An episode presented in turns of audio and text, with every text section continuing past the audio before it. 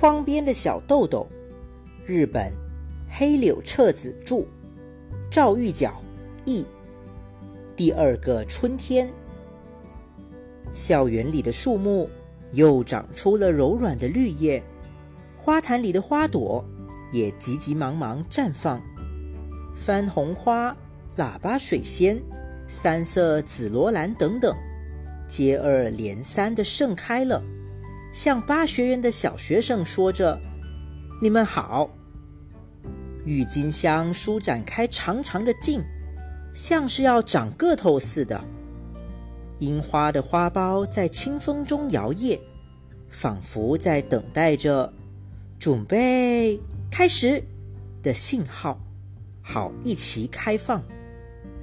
游泳池旁边有一个小小的四方形水泥洗脚池。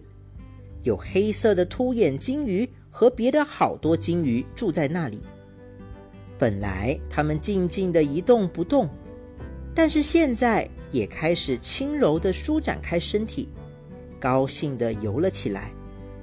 一切都是这么光彩照人，清新活泼，洋溢着勃勃生机。这个季节，即便人们不说，也都心照不宣。那就是春天来了。回想妈妈带着小豆豆第一次来到巴学园的那天早晨，小豆豆看到从地里长出来的大门，非常吃惊；看到电车教室，高兴得只想飞奔上去，在心里暗暗决定校长小林宗作先生是我的朋友。从那以来。整整一年过去了，小豆豆幸运的成了二年级学生啦，好光荣！而且呢，新的一年级学生也好奇的东张西望着，走进了巴学园，真像小豆豆他们当初一样。对小豆豆来说，这一年过得非常充实，他热切的期盼着每一天早晨的到来。虽然小豆豆仍然喜欢宣传艺人，这一点并没有什么变化。不过，在他的周围，又有了许许多多他喜爱的东西。被以前的学校当成麻烦学生而不得不退学的小豆豆，现在却成长为最具八学园特点的学生了。但是，有八学园特点的学生这一点，从某种意义上来说，很让家长们担心，即便是小豆豆的爸爸妈妈，他们把孩子完全托付给学校，非常信赖巴学园，但偶尔也会担心。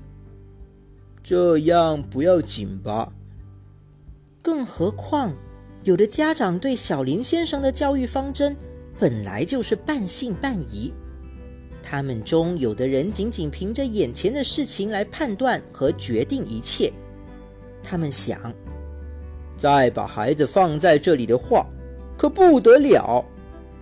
甚至有的家长还办了转学手续，但是孩子不愿意离开巴学园，哭了起来。幸运的是，小豆豆的班上没有人转学。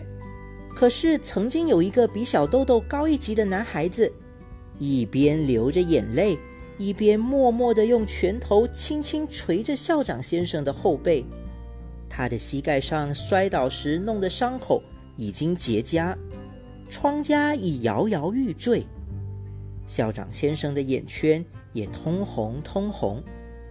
但是，那个男孩终于还是被父母拉走，离开了学校。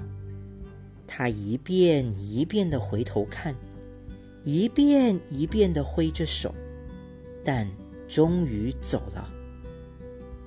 不过，悲伤的事情毕竟不多。小豆豆成了二年级的学生，二年级的日子一定也充满了新奇和快乐。小豆豆背上的书包已经完全熟悉了这样的学生生活。